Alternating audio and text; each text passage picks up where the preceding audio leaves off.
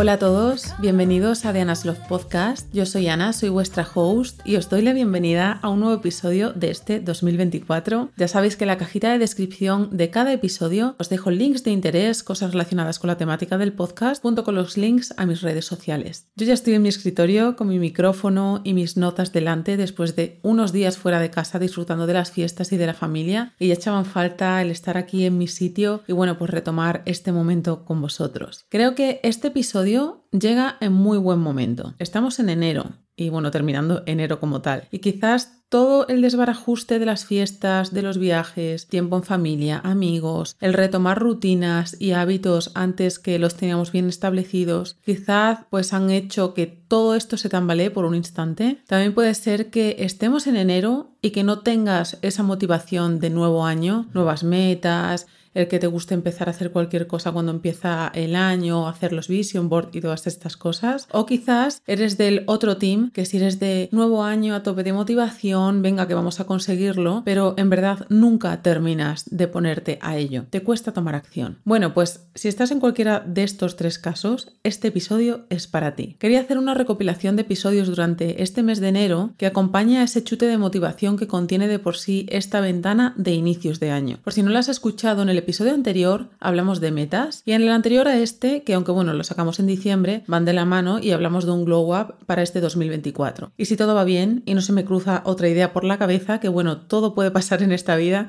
en el siguiente episodio ya os digo que hablaremos de hábitos y de cómo hacer que ellos impulsen tu 2024. Como hemos venido haciendo en los últimos episodios y este no va a ser menos, hablemos de los puntos que nos vamos a encontrar en el episodio del día de hoy. El primer punto, que es la procrastinación, el lazy girl era. El segundo punto, realiza un cambio de mentalidad. Y el tercer y último punto, técnicas para ser y sentirte más productivo. Empecemos con el episodio, que hoy viene bien cargadito de información. Vamos con el primer punto, ¿qué es la procrastinación y qué es el lazy girl era? No sé si veis mucho las redes sociales, que bueno, imagino y creo yo que sí, pero para aquellos que no, hace unos meses salió esta tendencia de salir de tu lazy girl era, que es salir de tu zona de confort o dejar de sentirte perezoso a la hora de hacer las cosas. El salir del momento bucle de no hacer nada y de esa zona en la que me siento comodísimo y no quiero salir. Y aquí viene una de las palabras que seguro que es familiar para muchos de nosotros y que trae el título de este podcast, y es procrastinación procrastinar, que no es otra cosa que aplazar, posponer o retrasar algo. Es la dificultad al final de tomar acción o de comprometerse. Ese mm, dejo para mañana mejor o mejor hago esta cosa mientras y ya más tarde me pongo a eso otro. El problema de procrastinar no es el hecho de hacerlo con las pequeñas tareas, que también obviamente son muy importantes, sino que no eres capaz de asumir tareas de mayor índole y que de verdad supondrán un antes y un después en su trabajo,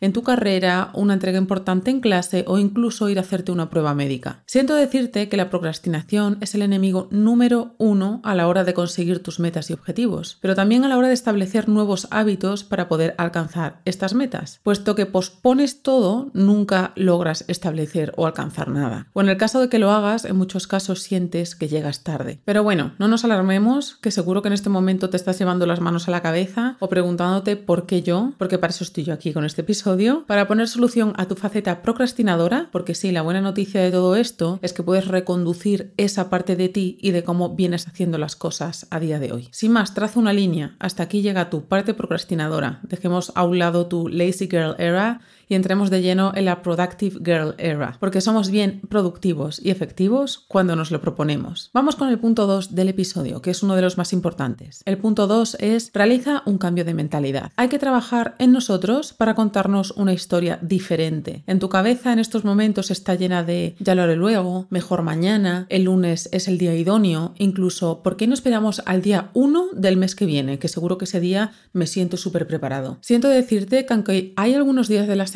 del mes o del año que tienen más poder que otros, como pasa pues eso, como los inicios de año, enero, el día 1, los lunes y demás, no son mano de santo para ponerte a hacer las cosas que tienes que hacer, si no decides al final tomar acción y hacerlas. Y por eso va a dar igual, siento decírtelo, que lo hagas el día 1 de enero, un 28, un lunes o un jueves Simplemente hazlo. Sobre este tema he estado sumergida escuchando varios episodios del podcast Huberman Lab del doctor Andrew Huberman acerca de la procrastinación y que imagino que más de uno lo conocerá por aquí. Pero si no, de todas maneras voy a poner un poco en contexto de quién es esta persona. Es un neurocientífico y profesor en la Facultad de Medicina de Stanford en el Departamento de Neurobiología y de Psiquiatría y Ciencias del Comportamiento. Y bueno, en sus podcasts que son extremadamente largos, porque creo que de media la mayoría duran dos horas, eh, estuve escuchando varios y haciendo anotaciones de, algunos de ellos. Bueno, pues en una de las cosas que más me interesó de lo que comentaba en varios de sus podcasts es que habla de la dopamina. Y el saber cómo funciona nos puede traer grandes beneficios a la hora de controlar la motivación y por ende hacer las cosas, que es lo que nos interesa aquí. Voy a resumiros lo que saqué en conclusión y os dejaré el link a este episodio en la cajita de descripción para que podáis verlo entero. Nosotros por norma general tenemos picos de dopamina con cualquier cosa que queramos en nuestra vida, ya sea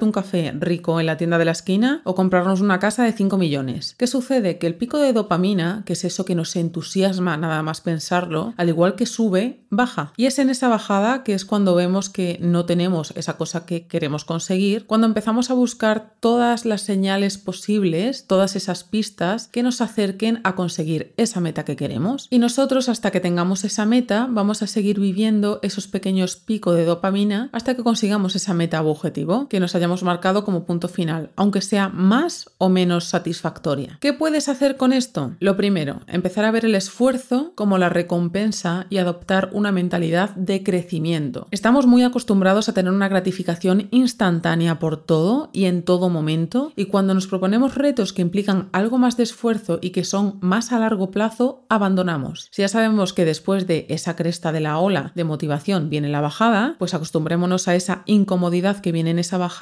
como motor para salir de ella. Otra cosa que propone Huberman y que me encantó y va ligado con esto anterior es que hagas algo más, entre comillas, doloroso para salir de ese estado de comodidad en el que estás para volver a tener esa motivación, ya que solo el hecho de haber realizado algo mucho más difícil de lo que veníamos haciendo, la recuperamos. Te voy a poner algunos ejemplos para ponerte en contexto. Imagínate que tienes que estudiar para un examen. Sabes que lo tienes en cuatro días, por ponerte una fecha, y sabes que es el momento de ponerte al 100% a a comprender conceptos, ya has hecho todos los esquemas del mundo, apuntes, posits y de todo, y es hora de ponerte a ello y lo sabes. Pero una vez te pones delante del escritorio, dices, anda, voy a cambiar todos los bolígrafos que tengo del estuche, o voy a bajar a la papelería porque quizás necesito más subrayadores que de otros colores, o voy a limpiar la habitación de nuevo y quizás de paso ordeno el armario. Todo esto es mejor que ponerte a estudiar. Pese que limpiar tu habitación u ordenar tu armario no son tareas que te apasionen, pero no suponen un esfuerzo mayor que el hecho de ponerte a estudiar. Lo que Huberman dice es que hacer una actividad que te haga salir de ese bucle de comodidad, de ese estado de confort, que te rete para que una vez lo hagas, veas que puedes tomar control de la situación y ese chute de motivación te hace poner la maquinaria en marcha. Una de las cosas que propone es darte, y agárrate porque esto mm, yo no sé cómo lo haría, es darte una ducha de agua fría, por ejemplo, o en el caso incluso de que no estés acostumbrado a meditar, hacerlo por 10 minutos. Es una acción que te reta. Y aunque parezcan acciones drásticas, el choque te hará despertar y salir de ese bucle en el que entramos de ya lo volveré a intentar luego o mejor mañana. Incluso o no seguir con ese sentimiento de derrota de si fracaso en esta ocasión, pues ya lo volveré a intentar. Porque siento decirte que si ahora no lo estás haciendo, seguro que ya hay alguien en el mundo que ya está trabajando por ello y lo está logrando. Así que levanta del sofá y ponte a hacer eso que tienes que hacer. Vamos con el tercer y último punto. Técnicas para ser y sentirte más productivo. El primer paso, que ya te lo he mencionado en el punto anterior y que por ello no voy a hacer más hincapié aquí, es que vuelvas a la incomodidad tu amiga de crecimiento. Todo el mundo tiene esos momentos de procrastinar las tareas que de verdad importan, pero también debes de saber tomar acción para salir de ese bucle que hace que pospongas cada vez más tus metas, objetivos o tareas que sabes que tienes que hacer. La segunda técnica que te propongo es que simplifiques, reduce,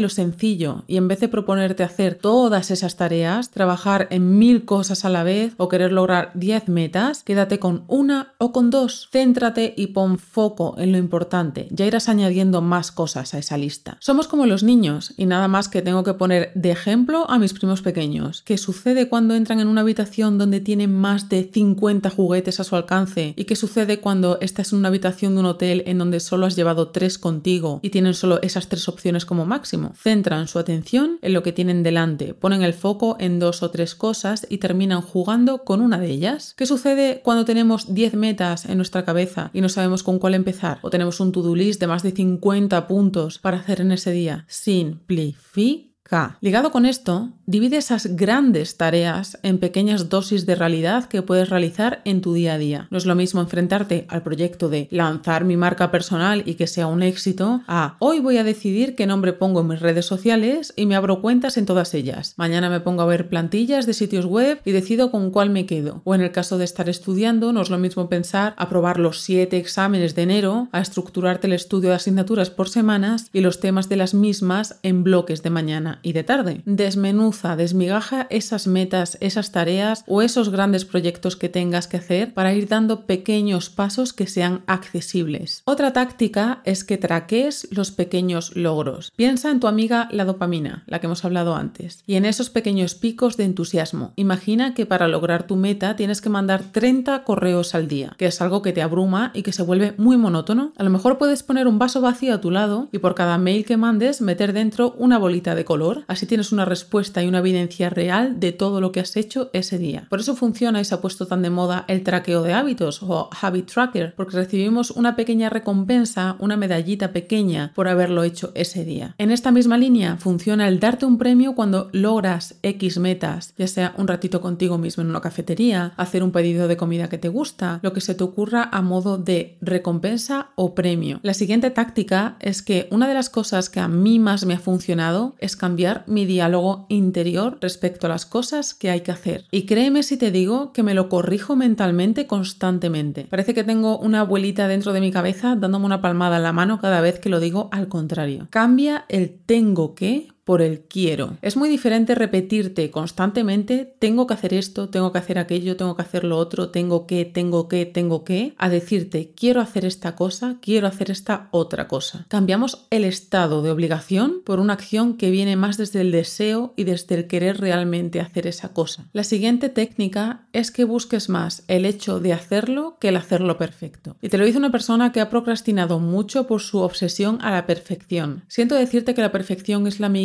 que va de la mano con la procrastinación. Como nunca nada está perfecto para terminarlo, para lanzarlo o para presentarlo, empiezas a añadir tareas adicionales extra que en verdad no sirven para nada, salvo para posponer una fecha de entrega, para realmente lanzar tu negocio, para cerrar un negocio o tener esa conversación importante. Siempre pensarás que no es suficiente y el choque contra esto es hacerlo, soltarlo y ya. Como te dije en anteriores episodios, la perfección, y si es que eso existe, ya se irá dando a medida que vayas andando. Para ello puedes establecerte deadlines, es decir, días en tu calendario para terminar tal o cual tarea. Al igual que sabes que el día 10 de febrero sabes que tienes el examen, sí o sí, ya tengas el temario más o menos perfecto, haz lo mismo con el resto de proyectos, entregas, metas o lanzamientos. Ponte un deadline, ponte una fecha límite para lograr ciertas cosas. La siguiente técnica es que hay algunas reglas que puedes utilizar para ponerte a trabajar en tus metas. Imagino que os sonará la famosa regla de los 5 segundos de Mel Robbins, que tiene un libro con el mismo nombre, y que dice de hacer una cuenta hacia atrás desde el 5 hasta el 0 para que en ese 0 arranques a hacer lo que tengas que hacer, ya sea levantarte de la cama, como sentarte delante del ordenador y abrir un Word o hacer otra tarea cual sea, cualquier cosa. Otra regla es la de los 5 minutos, en donde solo tienes que plantearte hacer esa cosa durante 5 minutos y luego si eso, dejarla. Es como pensar que vas a ir al gimnasio hoy, que no tienes ganas y que solo vas a estar allí dentro 5 minutos. Mentalmente es como, anda, eso no es nada de tiempo y eso puedo hacerlo. Pero lo que no sabes es que una de las cosas que más cuesta a la hora de hacer las cosas es el hecho de arrancar a hacerlas. Ese llegar a la sala de gimnasio, el abrir el Word y escribir las primeras palabras y te darás cuenta que después de estar esos 5 minutos en esa situación o en lo que sea, lo más normal es que no lo abandones, porque lo que más te ha costado es arrancar a hacerlo. Y dentro de esta categoría yo incluiría a mi amigo el pomodoro, que funciona igual que el anterior, ya que le estás diciendo a tu cabeza que solo vas a trabajar durante un periodo de 25 minutos y vas a parar 5, con lo cual son fracciones de tiempo inferiores a todo lo que tú te planteas si te sientas en el escritorio a las 8 de la mañana y piensas que tienes que salir del escritorio o de lo que sea que estés haciendo a las 2 de la tarde. Te puede dar algo. Entonces, pon bloques pequeños pequeños de tiempo para jugar con tu cabeza y hacerle creer que vas a trabajar menos tiempo cuando en verdad lo que le estás dando son pequeños chutes de motivación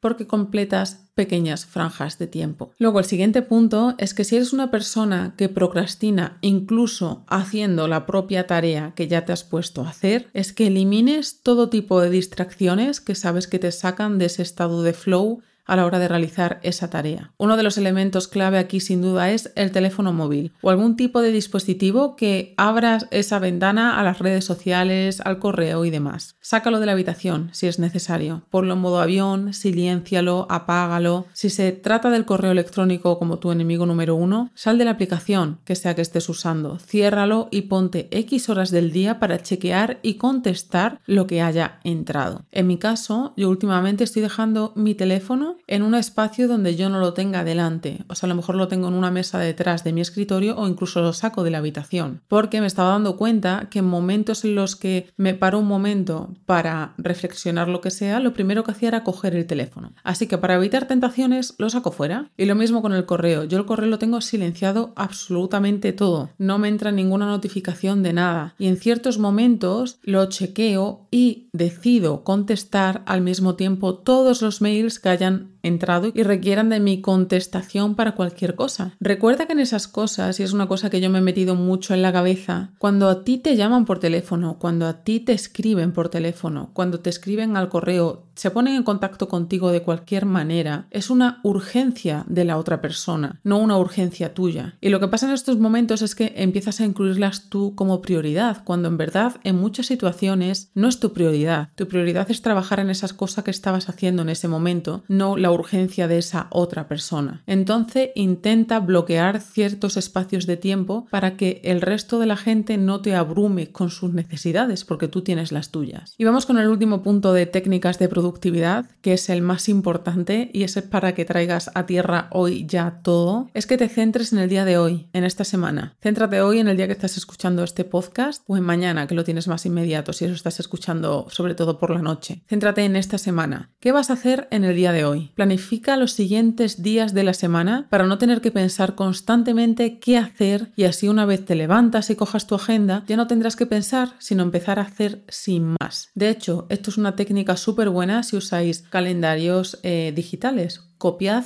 y pegad esos bloques de trabajo de un día para otro. Así nada más, al día siguiente, cuando te metas en el ordenador y abras tu calendario, sabes automáticamente qué tienes que hacer. Y no lo piensas. Cuando eres una persona que procrastina muchísimo, tu mayor desventaja puede ser el no planificar las cosas, porque le das rienda suelta a tu cabeza a ponerte actividades, hábitos y otro tipo de cosas que quieras hacer que no tienes que hacer. Entonces, planifica y prioriza. Y si puedes, intenta hacer bloques de tiempo que puedas copiar y pegar para que lo repliques ciertos días de la semana y eso es una cosa menos mental que te tienes que quitar de la cabeza. En definitiva, y que es el resumen de todo esto, mis amigos procrastinadores, es que debemos de pasar del estado de procrastinación al de acción y mantener una disciplina, porque eso aquí es clave. Y como ya os he dicho, todo el mundo procrastina de mayor o menor manera, porque obviamente todo el mundo lo hace, pero si sabes que lo estás haciendo y eres consciente de todos esos errores que estás cometiendo, básicamente porque no te están acercando a tus metas y objetivos y llevas meses posponiendo, llevas años posponiendo, es hora de tomar el control de todo esto y buscarle una solución. Y por eso les decía que este creo que es un buen momento porque estamos a finales de enero. Es muy normal que incluso haya gente que ya ha abandonado las metas que se puso el día 1. Entonces reconduzcamos un poco el camino y ese coche para tomar la dirección correcta y seguir trabajando en lo que tenemos que hacer. No lo sueltes, no te abandones, no pierdas el foco, porque de verdad eso es lo importante, lo que vas a hacer que cuando estés en diciembre te des esa palmadita a la espalda y digas qué orgulloso, qué orgullosa estoy de mí por haber conseguido esto y haberlo logrado, pese a las 20 veces que me haya caído, pese a las 20 veces que me haya distraído, pero estoy aquí y lo he logrado. Y bueno, hasta aquí el episodio del día de hoy. No me puedo ir de aquí sin daros las gracias por el apoyo que está recibiendo el podcast, porque me meto casi a diario a ver las estadísticas del podcast y días más, días menos, pero siempre hay escuchas en los episodios y me ha hecho mucha ilusión que los dos últimos, tanto el del Glow Up como el de la metas se han escuchado mucho y no sabía que pudieran tener así como más movimiento y más repercusión que otros y la verdad que me hace especial ilusión. Espero que este también os sirva mucho porque sé que es un tema un poco controversial y que mucha gente lo tiene ahí como enquistado dentro y yo de verdad os digo que a mí también me ha pasado y me sigue pasando. Obviamente yo también procrastino y trato de buscar ciertas técnicas de estas que os he ido comentando para solucionar y solventar ciertos baches que voy teniendo en el camino e intentar hacerlo mejor cada día, porque de eso se trata. No es que mañana de repente lo des todo y al día siguiente otra vez vuelvas para abajo y ya no toques nada de esto en toda la semana. Es probable que el lunes te vaya muy bien, el martes menos, el miércoles vuelvas a retomar otra vez, el jueves bajes un poquito. O sea, esto no es de hacerlo perfecto todos los días, como os lo he dicho antes, sino de ir haciéndolo, de tomar acción, de seguir andando en el camino y de no abandonar. Y nada, por eso quería hacer el siguiente episodio, que como ya os he dicho, no sé que se me cruce otra idea que me ha pasado otras veces, que me llama muchísimo la atención y me pongo a trabajar a ella a full. Mi idea es que el siguiente episodio vaya a ser de hábitos, que de hecho ya estoy trabajando en el siguiente guion del podcast, que vienen cosas muy interesantes, porque de hecho no son hablar de hábitos sin más, por sino de eso, de enfocarlo a cómo esos hábitos nos vayan a funcionar y a trabajar con nosotros para que este sea tu año, o en el año en el que lo estés escuchando, que este sea tu mes o tu mitad de año